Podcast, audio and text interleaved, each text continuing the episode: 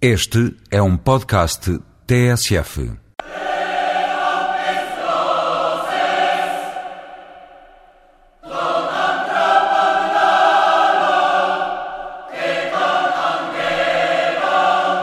Está finalmente aprovado o documento que Portugal vai ter que apresentar em Bruxelas para receber os fundos comunitários durante o período 2007-2013. Será entregue à Comissão na quinta-feira, mas antes, José Sócrates vai mostrá-lo em pormenor aos portugueses, como anunciou o Ministro do Ambiente. Todos os conteúdos, todos os detalhes serão apresentados com maior pormenor numa sessão pública de apresentação com a presença do Sr. Primeiro-Ministro na terça-feira à tarde.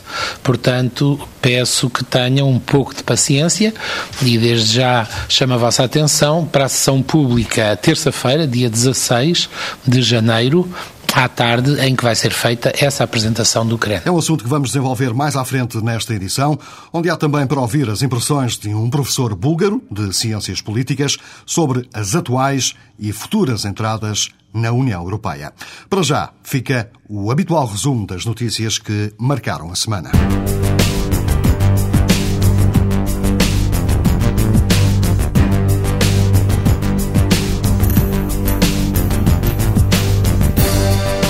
Na semana em que a Comissão Europeia tornou pública a estratégia para uma política de energia comum, a segurança do fornecimento de petróleo russo aos países da União Europeia voltou a ser tema forte. Na segunda-feira de manhã surgiu a notícia do fecho de um oleoduto na Bielorrússia, um oleoduto que abastece de petróleo a Alemanha e a Polónia. Poucas horas depois, um porta-voz da Comissão Europeia lia uma declaração feita pelo Comissário para a Energia, na qual se dizia que Bruxelas estava a acompanhar a situação e confirmava a interrupção de fornecimento de petróleo esperava mais informações. The Commission is following the situation very closely. I can confirm that there has been an interruption of oil supplies through the Pricen pipeline in Poland and my services are looking for information. O comissário dizia também que já tinha pedido explicações às autoridades russas e bielorrussas sobre as causas desta interrupção. I have also contacted Russian and Belarusian authorities calling them to provide urgent and detailed explanation of the causes of this disruption. No dia a seguir, o diário russo Gazeta dizia que o divórcio entre a Rússia e a Bielorrússia, que levou Moscou a fechar a torneira do petróleo que passava por um dos oleodutos da Bielorrússia, fez com que a Rússia perdesse a sua reputação de fornecedor fiável de energia. O jornal recorda que a Rússia, durante a Guerra Fria, sempre foi considerado um fornecedor de confiança, algo que agora já não acontece.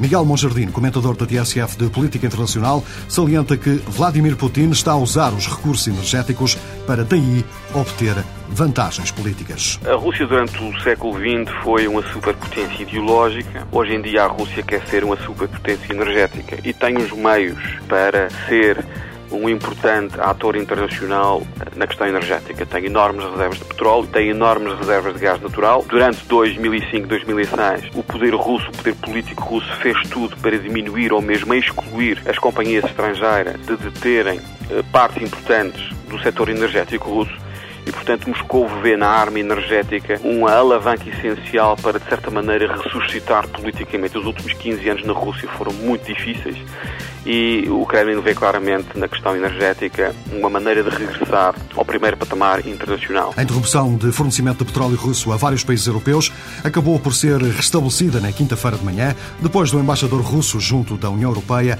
ter tido uma reunião com o Comissário Europeu para a Energia na quarta à noite.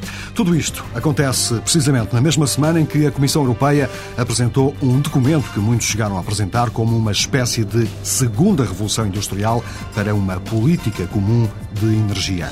Uma estratégia apresentada na quarta-feira, as linhas essenciais explicadas a seguir por Vasco Gandra, correspondente da TSF em Bruxelas. É um pacote de medidas concretas para dotar os 27 de uma política energética europeia. A Comissão pretende que em 2020 cerca de 20% da energia consumida seja de fontes renováveis. Também se pretende uma redução de 20% do consumo energético. Para lutar contra as mudanças climáticas, a Comissão aposta ainda numa redução de 20% das emissões de gases com efeito de estufa. E com o objetivo de estimular a concorrência nos mercados da eletricidade e gás, a Comissão pretende que as atividades de produção sejam separadas da vertente da distribuição. Os planos da Comissão Europeia foram recebidos com sentimentos contraditórios. Os representantes da indústria, por exemplo, falam de um plano demasiado ambicioso, especialmente nas metas traçadas para a redução da emissão de dióxido de carbono. Mas os ambientalistas dizem que a estratégia de Bruxelas está muito longe de ser revolucionária e fica aquém do que era necessário. Esta foi também a semana em que a Comissão Europeia, em peso, esteve em Berlim para marcar o arranque de mais uma presidência rotativa da União, como refere a seguir José Belchior, correspondente da TSF na Alemanha. Angela Merkel e Durão Barroso deixaram bem patente na conferência de imprensa que o objetivo comum é que a Europa comunitária avance o mais possível nos próximos seis meses. Durão Barroso disse em alemão bem claro, na conferência de imprensa, que a Comissão tudo fará para que a Europa progrida nos próximos seis meses. No topo da agenda da presidência alemã está a constituição da UE, como já foi dito. Angela Merkel afirmou que acabou o período de reflexão depois do não da França e da Holanda. A Alemanha quer elaborar uma espécie de plano cronológico para o processo de aprovação da Constituição. A seguir à presidência alemã vem a portuguesa. Cavaco Silva fala de um quadro exigente, mas ao mesmo tempo promissor. Palavras do Presidente da República durante a apresentação de cumprimentos de Ano Novo do Corpo Diplomático acreditado em Lisboa. Gostaria de salientar o interesse de Portugal em promover políticas europeias que favoreçam o crescimento e o emprego e o reforço das condições de competitividade, designadamente o investimento na inovação, sem esquecer as questões relacionadas com a energia e o ambiente. Esta ambiciosa agenda prevê ainda o fortalecimento do modelo social europeu e a prossecução de uma abordagem integrada da questão migratória, bem como passos no sentido da criação de uma política marítima integrada. O Presidente da República quer que Portugal aproveite a presidência da União Europeia para melhorar o desempenho económico. Há que fazer desta realidade um fator acrescido de dinamização da sociedade e da economia portuguesas, divulgando oportunidades, promovendo contactos criando parcerias igualmente benéficas para os países com os quais nos relacionamos. António Vitorino classifica a recente proposta feita pelo vice-presidente da Comissão Europeia, que defendeu o fim dos comissários para os pequenos países na União Europeia, como algo de requentado e pouco feliz. Em declarações à TSF, o ex-comissário relembra que os alemães e os franceses, de vez em quando, lembram-se de lançar esta ideia. Ela não é nova e é infeliz, no sentido de que essa questão já tinha sido equacionada anteriormente e quer nos tratados que estão em vigor, no Tratado Nice, quer no Tratado Constitucional, ficou muito claro de que se a Comissão tinha que ter uma dimensão inferior ao número de Estados-membros para garantir a sua operacionalidade, isso deveria ser feito no respeito da igualdade de rotação dos Estados-membros. E, portanto, não faz sentido criar Estados de primeira e Estados de segunda no acesso à Comissão e muito menos que o critério dessa distinção seja o, o, o, critério populacional. E não será um indício do que a Alemanha está a preparar em termos de reforma institucional? Não creio que o comissário, o vice-presidente da Comissão, falasse nem em nome da Comissão, nem em nome da Alemanha. Esta proposta, contudo, já foi no passado veiculada por uh, políticos alemães, mas também por políticos franceses. Normalmente este tipo de propostas vem de políticos de grandes Estados-membros. António Vitorino a rejeitar assim a proposta feita pelo comissário alemão que pretende retirar comissários aos pequenos países da União Europeia. O primeiro-ministro francês fez saber esta semana que Nicolas Sarkozy não vai contar com o seu voto de apoio à candidatura presidencial no Congresso do partido que governa a França já este domingo. Dominique de Villepin diz que não pode participar na escolha de um candidato enquanto Jacques Chirac não se pronunciar sobre o que pretende fazer. Isto porque ainda não está posta de lado a hipótese de Chirac avançar para uma terceira candidatura ao Eliseu. Indiferente a tudo isto, Jean-Marie Le Pen disse que o cenário de 2002 vai repetir-se, ou seja, vai conseguir chegar à segunda volta das presidenciais. O líder da Frente Nacional prevê um frente a frente com a candidata socialista Ségolène Royal e afirma que poderá sair vencedor da segunda volta. Apesar dos analistas franceses apontarem uma terceira candidatura de Jacques Chirac à presidência da República como pouco provável, o atual presidente francês anunciou esta semana que ainda está em período de reflexão. Colocado diretamente perante essa hipótese, Chirac respondeu aos jornalistas: Isso merece reflexão, portanto, eu vou refletir.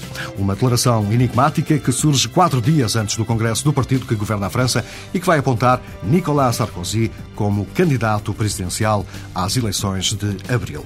As contas públicas da Alemanha ultrapassaram as melhores expectativas da Comissão Europeia em 2006.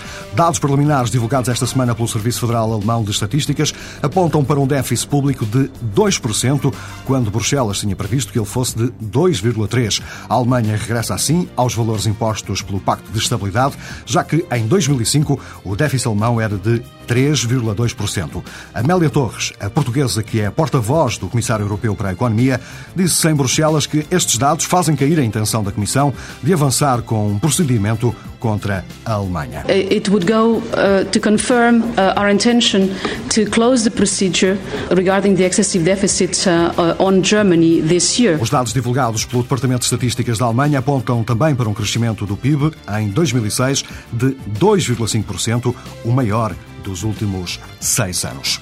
No Parlamento Europeu, antes da primeira sessão de trabalho do novo ano, marcada para esta segunda-feira, há já grandes movimentações. O Partido Popular Europeu elegeu um novo líder, já que esta semana o atual líder vai assumir as funções de presidente do Parlamento para substituir o socialista Josep Borrell.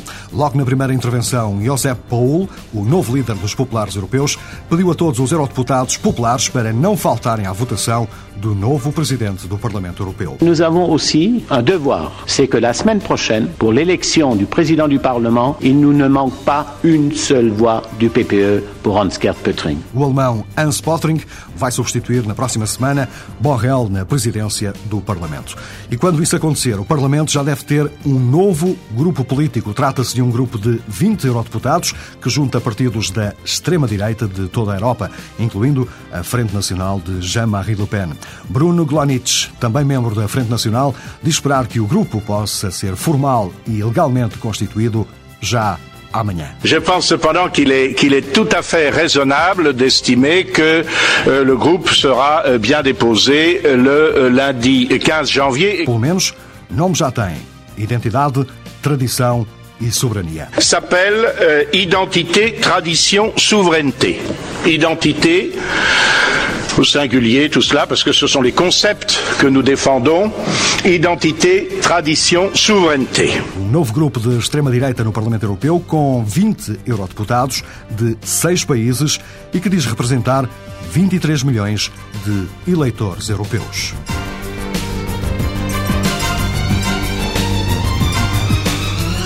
Depois de alguma polémica lançada pelo PSD sobre o alegado atraso do governo na apresentação do programa de fundos estruturais em Bruxelas, o Executivo fez saber que vai entregar o documento já na próxima quinta-feira.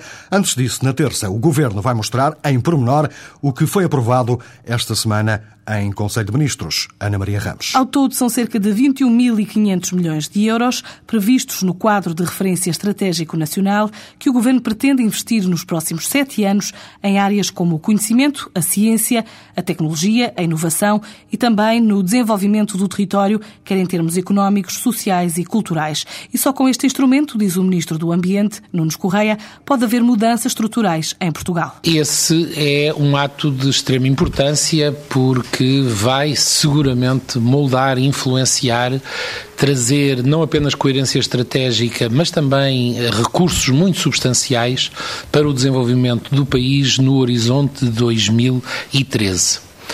No seguimento desta aprovação, pedimos uma audiência à Comissária Europeia, Danuta Hubner, e eh, contamos eh, quinta-feira, às 12h30, estar em Bruxelas para entregar em mão à Comissária o CREN português.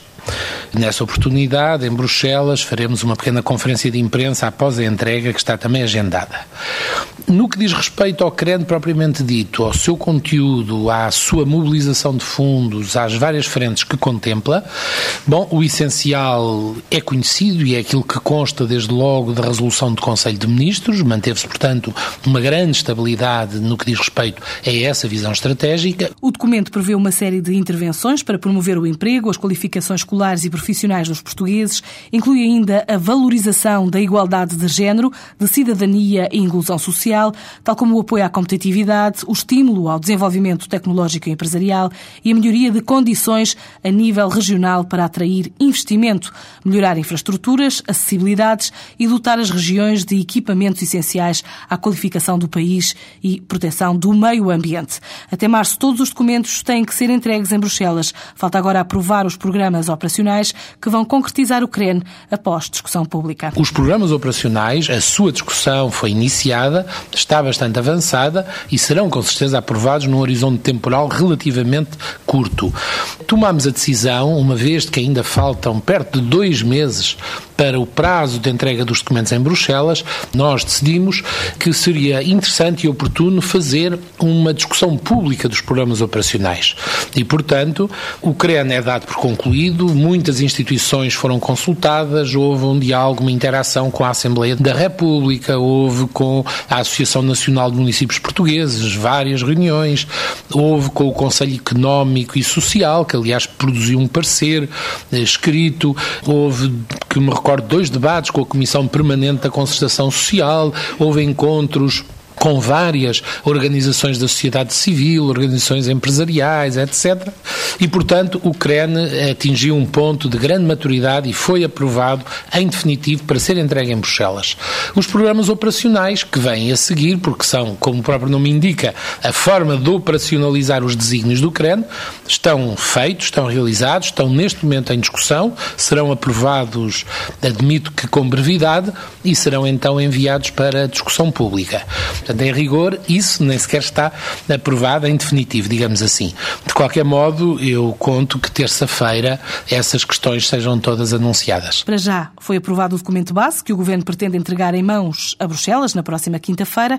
Faltam os programas operacionais que terça-feira também vão fazer parte do pacote de medidas sobre o CREN, alvo da apresentação pública na presença de José Sócrates. Das informações recolhidas pela TSF, junto da Comissão Europeia, até ao início deste ano, apenas sete países tinham apresentado em Bruxelas o respectivo CREN, sendo que o primeiro país a fazê-lo foi Malta.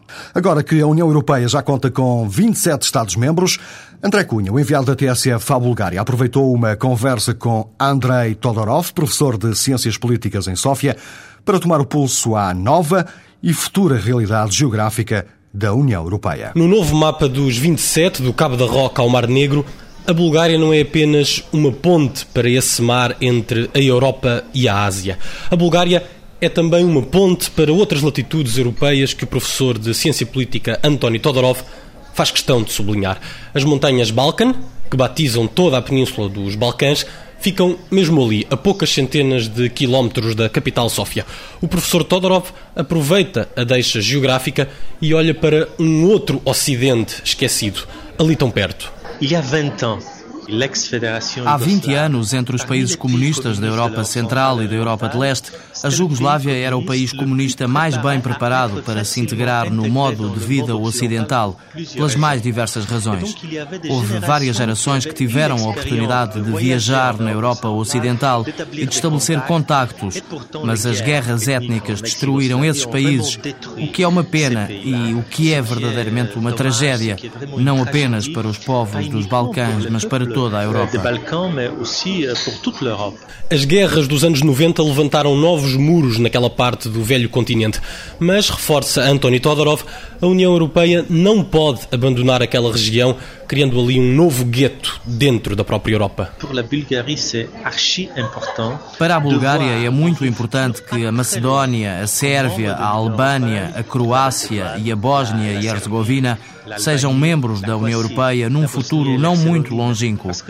É que, por exemplo, a estrada mais direta de Sófia para Portugal passa por Belgrado e por Zagreb. Mas quando é que será possível um europeu fazer-se ao caminho, em Varna, por exemplo, na costa do Mar Negro, e não encontrar fronteiras rumo a qualquer praia portuguesa? A Europa, pela estrada fora, de costa a costa. Será é muito, muito difícil pensar que será num futuro muito próximo. A União Europeia tem muitos problemas para resolver no seio das suas próprias instituições para se tornar mais eficaz antes de fazer um novo alargamento. Por isso, politicamente, é preciso dar perspectivas a esses países e começar a ajudá-los para que eles possam chegar aos patamares necessários. Estou convencido que, para esses países, à exceção da Albânia, não será tão complicado atingir esses objetivos como foi para a Bulgária, porque esses países estão culturalmente um pouco mais bem preparados. Parce que culturellement, je les trouve quand même un peu mieux préparés. Para quem chega a Sófia, vindo de Zagreb e de Belgrado, na Croácia e na Sérvia, não é difícil perceber esta afirmação do professor Todorov quando ele considera que alguns dos países que ficam de fora da União têm condições para estarem brevemente mais bem preparados que a própria Bulgária ou que a vizinha Roménia. Dei comigo pelas ruas de Sófia e de Bucareste a comprovar isso mesmo a cada esquina. Mas a Bulgária não é apenas uma nova ponte para aquilo que hoje chamam os Balcãs Ocidentais. O país pode também trazer à União Europeia um novo olhar para o outro lado para a Europa do Bósforo. A Bulgária pode ajudar nas negociações com a Turquia, com a experiência que tem, com o facto de serem dois países vizinhos e também porque existem pelo menos 100 mil cidadãos búlgaros que têm dupla nacionalidade e que ora vivem na Bulgária, ora vivem na Turquia. Eles pertencem à minoria étnica de origem turca. São uma ponte verdadeira, uma ponte viva e material entre a Bulgária e a Turquia, mas agora também entre a União Europeia e a Turquia. Para lá desses 100 mil cidadãos de dupla nacionalidade, a minoria de origem turca na Bulgária ultrapassa o meio milhão de pessoas. Mas a ponte búlgara vale de pouco se a Turquia não construir alguns pilares decisivos por ela própria, afirma o vice-reitor da Universidade Nova de Sófia. A história recente da Turquia mostrou-nos que a sociedade turca tem ainda bastantes problemas para resolver até atingir alguns patamares europeus. Por exemplo, na questão das minorias, na área dos direitos humanos ou ainda em relação ao papel das Forças Armadas. É preciso estarmos conscientes de que as Forças Armadas são um dos pilares do Estado laico na Turquia e não é possível aceitar-se qualquer tipo de cedência neste domínio. Abandonar o princípio laico do Estado é impensável, porque a União Europeia está baseada nesse princípio fundamental da modernidade. E além da Turquia e da antiga Jugoslávia, a Bulgária pode também ser uma ponte para um outro caminho em direção à Rússia? É verdade que não existe na Bulgária o sentimento de russofobia podemos encontrar em outros países da Europa de Leste. Mas nas relações com o grande irmão, como em tempos a Rússia era chamada por aqui, o país pode dar apenas uma ajuda, reconhece António Todorov. Ele pode, quand même, avoir un certain a Bulgária pode dar uma certa contribuição na política comum dos 27 com a Rússia, sobretudo se a União Europeia colocar como um grande desafio resolver o problema da dependência da União Europeia do gás e do petróleo russos. É necessário ter toda uma estratégia política para encontrar soluções e a Bulgária pode apoiar em alguns aspectos mas ela não será, obviamente, o ator principal nessas relações com a Rússia elle sera pas vraiment l'acteur le plus. A Bulgária como ator secundário nas relações dos 27 com a Rússia e a Bulgária como uma nova ponte para leste e para ocidente, para a Turquia de um lado e para o resto dos Balcãs do outro. Esta aula e entrevista do professor de Ciência Política António Todorov bem pode ficar descrita no sumário desta maneira: as vantagens da Bulgária periférica no novo mapa da União Europeia. De periferia também se fala quando se fala do papel de Portugal na União Europeia e é precisamente em português que fechamos esta semana com uma relíquia dos pouco periféricos GNR. Boa tarde, até para a semana.